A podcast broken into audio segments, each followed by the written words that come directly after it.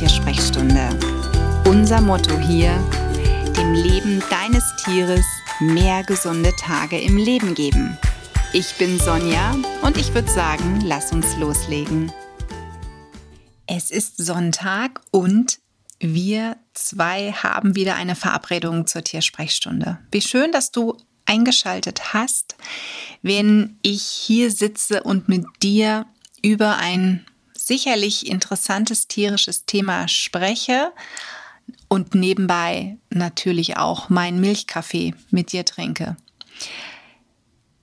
Ja, wir hatten jetzt ein Hundethema zuletzt und heute möchte ich noch einmal, weil mich tatsächlich um die Weihnachtszeit herum diverse Anfragen erreicht haben, über Katzen mit dir sprechen. Und zwar über das Thema, wenn die Katze wirklich verstopft ist, wenn sie Probleme damit hat. Das ist ein Thema, das kann natürlich immer wieder vorkommen.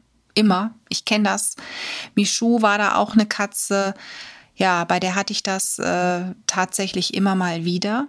Manchmal natürlich auch aufgrund ihres hohen Alters.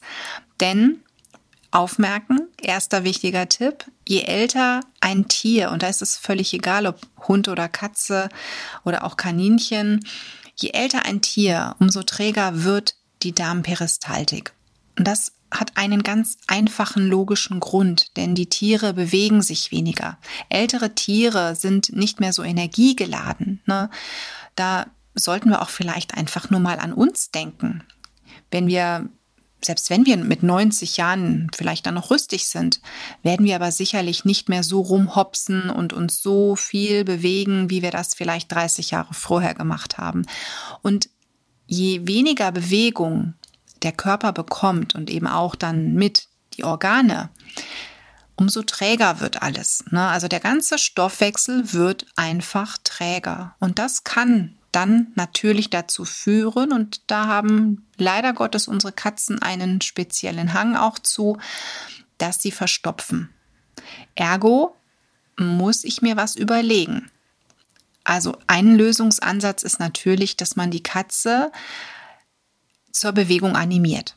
Gerade wenn das so Indoor-Katzen sind, ne, die ja sicherlich es toll finden, den ganzen Tag rumzugammeln. Aber auch Katzen können sich langweilen und du glaubst gar nicht, wie viele Katzen, selbst wenn sie zu zweit in der Wohnung leben und selbst wenn sie Spielzeug haben, sich freuen, wenn mal der Mensch mit ihnen spielt oder aber wenn ein neues Spielzeug vielleicht mal da ist und sie zu irgendwelchen Einheiten aufgefordert werden. Das ist natürlich etwas, da muss man überlegen, wie kann ich meine Katze animieren? Was für eine Spielkatze habe ich überhaupt? Da geht es schon los. Nicht jede Katze fährt auf das gleiche Spielzeug ab oder auf die gleiche Spieleinheit. Manche finden es schon cool, auf eine Klingel zu drücken und eine Belohnung zu bekommen. Das ist auch schon ein gewisses Kopftraining. Sicherlich aber im Sitzen oder Liegen. Denn die Pfote heben, auf eine Klingel drücken, ja, das glaube ich, kann eine Katze auch durchaus sehr in sehr bequemer Position. Also wir brauchen im Prinzip für unsere Katze, für unsere, ich sag mal, faule Katze, eine Attraktion, bei der sie sich auch durchaus bewegt, die sie spannend findet. Und achte hier, wenn du Spielzeug einkaufst, vielleicht auf Naturmaterialien. Du kannst zum Beispiel, wenn du Federn draußen sammelst, die Federn an ein, an ein Seil, an einem Seil befestigen und selber eine Angel bauen und dann unter Aufsicht, ja, mal deine Katze angeln lassen. Was wir bei Michu auch oft gemacht haben, wir haben Naturmaterialien mit nach Hause genommen und in eine Kiste getan. Ähm, eine Kiste, in die sie leicht einsteigen konnte, einfach zum Schnuppern. Ne? Das, sie wurde neugierig, sie ist aufgestanden, sie hat sich das angeguckt, sie fand sowieso Kartons unheimlich interessant. Und sowas kann man dann verbinden, wenn man weiß, was sind die Vorlieben meiner Katze.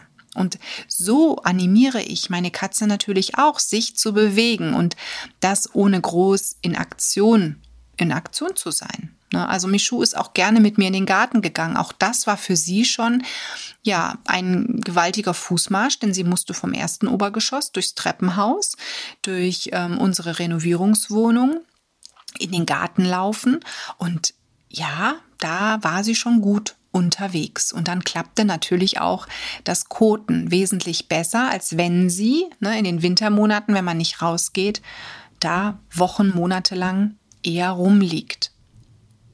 Ein zweiter wichtiger Tipp ist gerade bei Katzen der pflanzliche Anteil im Futter. Denn wenn du hochwertig ernährst, dann bist du sicherlich darüber im Bilde, dass die Katze dann ungefähr fünf bis zehn Prozent pflanzlicher Anteil im Futter hat. Ne? Also das hochwertige Katzenfutter, was es auf dem Markt gibt, hat meistens so um die 90 Prozent tierischen Anteil und ja, manchmal sind es auch 95, aber die meisten haben so 90 Prozent tierischen Anteil und dann kommen 10 Prozent pflanzliche Stoffe hinzu. Und diese pflanzlichen Stoffe sind ja nur für die Darmperistaltik da, also sprich, dass die Katze gut koten kann. Ja, das müssten wir erhöhen, aber bitte nicht drastisch. Also wirklich minimalst anpassen. Du kannst da mit ähm, ein bisschen gekochten Karotten arbeiten. Du kannst mit gekochtem Kürbis arbeiten. Du kannst auch Flohsamenschalen lange, lange, lange, lange, lange, also wirklich extrem lange quellen lassen. Sonst kann es nämlich wieder einen anderen Effekt haben, dass die Katze, ähm, ja, dass der Katze Flüssigkeit noch entzogen wird. Sprich, die Verstopfung wird schlimmer. Also deswegen wirklich lange mit viel Wasser, wirklich viel Wasser gut quellen lassen. Ähm, ja, ich nehme Flohsamenschalen bei verstopften Tieren und alten Tieren nicht. Ist für mich etwas, wo ich mit Michu keine guten Erfahrungen gemacht habe. Also da habe ich eher den pflanzlichen Anteil durch gekochte Karotte erhöht. Und weil ich manchmal ein bisschen faul war, habe ich mir dann einfach Babykost geholt. Also ich hatte eigentlich immer so ein, so ein Gläschen Karotte, gekochte Karotte aus dem, ähm, aus dem Babyhandel im, ähm, im Küchenschrank stehen und dann gab es für Michu dann in jede Mahlzeit eingerührt ein Teelöffelchen na, also da habe ich auch keine, kein Brimborium gemacht und habe irgendwas ausgerechnet. Da gab es ein Löffelchen rein, dann gab es noch einen Schwappen Wasser dazu, weil das natürlich auch wichtig ist, ne, Flüssigkeit. Und ähm, das war's. Wenn du selber barfst oder kochst, genau das Gleiche. Flüssigkeit hinzu und eben auch den pflanzlichen Anteil erhöhen. Wenn du Trockenfutter fütterst, ja, dann muss ich dir jetzt die lange Nase zeigen, weil Trockenfutter leider Verstopfungen durchaus fördern kann.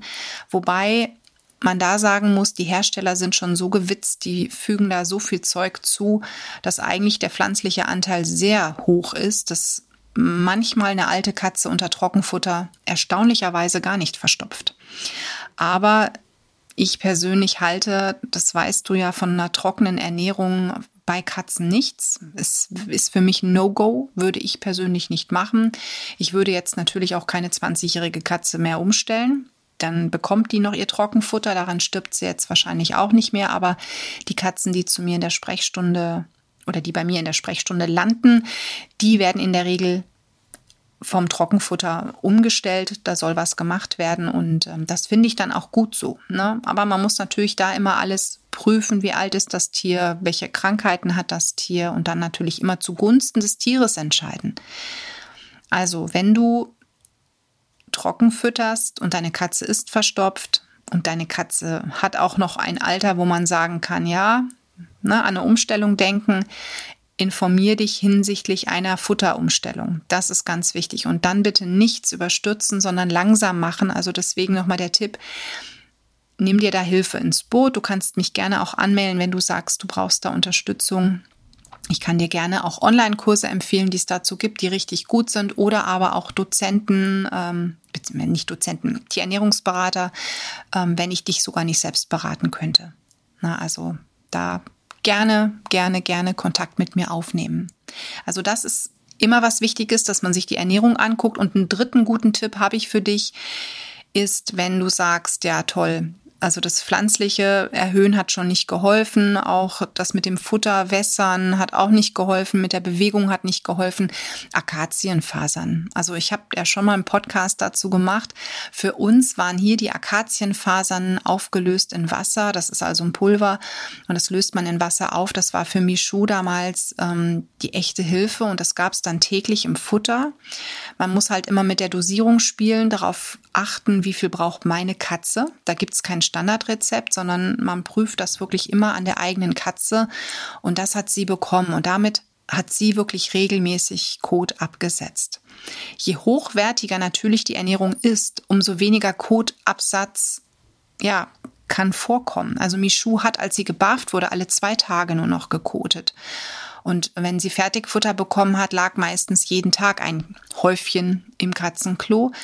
Ähm, daran sollte man auch denken und dass man auch bei einem Freigänger natürlich weniger kontrollieren kann, wie oft kotet denn der Freigänger jetzt. Ne? Also primär stellen wir das ja bei unseren Indoor-Katzen fest, dass die verstopft sind. Oder wenn unser Freigänger wirklich massive Bauchschmerzen zeigt und der Tierarzt so eine Diagnose stellt. Ne? Also dann haben wir da natürlich auch eine gesicherte Diagnose und müssen schauen, wie wir unser Management dahingehend betreiben, dass unsere Katze darunter zukünftig nicht mehr leidet. Ne? Also das heißt, es gibt hier natürlich ganz viele Tricks, aber du musst für deine Katze den individuellen Fahrplan, schwieriges Wort am Sonntagmorgen, den individuellen Fahrplan selber erstellen. Also ich halte auch als Therapeutin nichts von Schema F Behandlungsplänen. Also bei mir ist wirklich jedes Tier, was hier landet, selbst wenn es vielleicht gleich eine gleiche Basis mitbringt wie ein anderer Patient,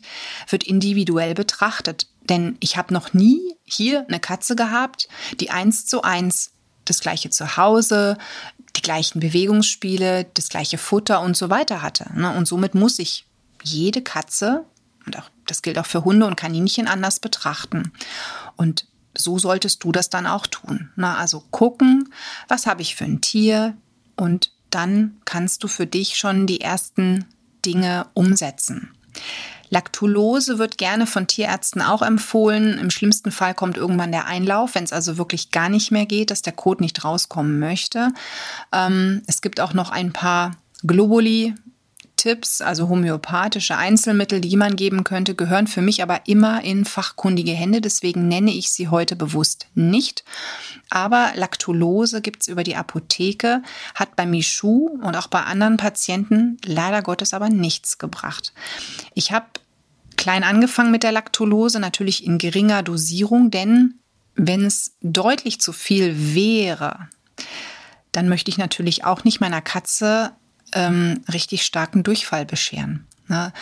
Denn ich, ich halte nichts davon, dass man das eine Symptom, das verschwindet und das andere habe ich dann. Und dann kämpfe ich wochenlang, um die Darmflora wieder hinzukriegen. Also finde ich irgendwo unschön. Man könnte jetzt auch statt Laktulose Sirup ähm, zur Milchtüte greifen, die im Kühlschrank steht. Also sprich der Katze etwas Milch geben. Ähm, ne? Aber hat hier halt leider auch überhaupt nichts bei Michu bewirkt. Also ich hatte das tagelang mal versucht, gehofft, sie tut sich dann leichter mit dem Kotabsatz. Bei ihr war es also wirklich die Kombination aus diesen Akazienfasern und eben auch Bewegung, ne, dass ich sie animiert habe. Und was sie auch bekommen hat, ich durfte sie am Bauch anfassen und kraulen, allerdings nur immer eine begrenzte Zeit. Und dadurch können wir auch über ganz sanfte Berührungen ne, am Bauch, am Unterbauch eine Massage machen und die tut natürlich auch dem Darm gut. Das ist wie bei uns Menschen. Also bei einem Baby, da macht man auch alles und, und massiert das Bäuchlein und legt vielleicht noch eine Wärmflasche hin. Ne? Im Winter würde ich auch einer Katze einen schönen kuscheligen Platz anbieten. Vielleicht den Bauch massieren, wenn sie, zu, wenn sie es zulässt. Das sind alles so Dinge, die können helfen. Aber oft denken wir an so etwas gar nicht, weil wir da eine Diagnose haben und nur denken, oh Gott, die Katze muss irgendwie kacken. Ne? Da muss das raus, was da drin ist, ne? weil sie frisst ja weiter. Klar, muss sie ja auch, soll sie auch. Aber was oben reingeht, muss unten irgendwann raus. Und ähm, ja, möglichst nicht zu lange drin verweilen. Denn das, das tut wirklich weh. Also jeder, der schon mal selber verstopft war, nee, das möchte man nicht. Und man möchte auch keinen Einlauf. Das ist unangenehm und ich bin froh, dass ich damals diese Spritze hier hatte, aber sie nicht setzen musste. Also, dass ich Michu da nichts, ja, eingeben musste, weil ich glaube, dann hätte sie mich das erste Mal so richtig vermöbelt. ja, also deswegen wenn du sagst, oh ja, das Thema betrifft mich echt, das, ne, dann lausch auch gerne nochmal in eine der alten Podcast-Folgen rein. Ich ähm, verknüpfe das auch nochmal in den Show Notes. Ich habe auf meiner Website auch für Katzenhalter einen tollen Blogartikel dazu, wo ich die Akazienphase auch vorgestellt habe. Lies da auch nochmal rein. Und dann, wie gesagt, denk einfach dran, dass du langfristig an die Bewegung auch denkst. Denn es bringt ganz oft wenig, wenn wir unsere Tiere weiter unterstützen, einen ganzen Tag nur rumzuliegen. Na, also das ist so wie, ja, ist vielleicht ein blödes Beispiel, aber wie die völlig falsche Ernährung, sich jeden Tag aufregen und dann Blutdrucktabletten fressen. Ähm, das klingt vielleicht wirklich jetzt nicht nett, aber schlussendlich ist der Blutdruck ja dann ein Symptom, der dir was sagen möchte oder der uns was sagen möchte. Und wenn ich mich falsch ernähre, vielleicht zu Übergewicht sowieso neige und dann mich noch aufrege, Blutdruck habe, Blutdrucksenker essen muss, dann muss ich mir oder sollte ich mir wirklich über meinen den Rest doch mal Gedanken machen, warum mein Körper schreit. Symptome sind ganz oft ein großer, lauter Schrei, hilf mir, hilf mir bitte. Aber bitte dann nicht mit, ja, chemischen Präparaten. Das ist natürlich zum Teil wertvoll, ne? Sicherlich muss man die dann auch einnehmen, aber vielleicht klappt es ja auch, wenn wir uns an anderer Stelle auf etwas konzentrieren, dass wir das erstmal beseitigen. Na, also Deswegen bei der Katze halt tatsächlich wie bei allen älteren Tieren auch so ein bisschen animieren, sich zu bewegen. Nicht überfordern. Ganz wichtig, nicht überfordern. Denn gerade auch wenn die Tiere krankheits, äh, nicht krankheitsbedingt, altersbedingt schon eine Arthrose haben oder eine sonstige Störung der Gelenke, ne, die Muskeln bauen sich ja auch im Alter ab, dann muss man wirklich schonend vorgehen. Ne? Und da findest du bestimmt für deine Katze, für dein älteres Tier eine passende Beschäftigung. Ja, und ich schlürf jetzt hier meinen Sonntagskaffee weiter und hoffe, du hast ein bisschen was mitnehmen können. Ich wünsche dir heute noch einen tollen Sonntag und alles Liebe für dich und dein Tier. Die Tiersprechstunde. Präsentiert von mir, Sonja Tschöpe, Tierheilpraktikerin und Tierernährungsberaterin. Und die, die du jederzeit für eine Online-Beratung buchen kannst. Klick mich auf www.animal-visite.de oder finde mich im Social Media alle Links dazu findest du in den Show Notes. Und ich sage ganz herzlichen Dank für deine Bewertung auf iTunes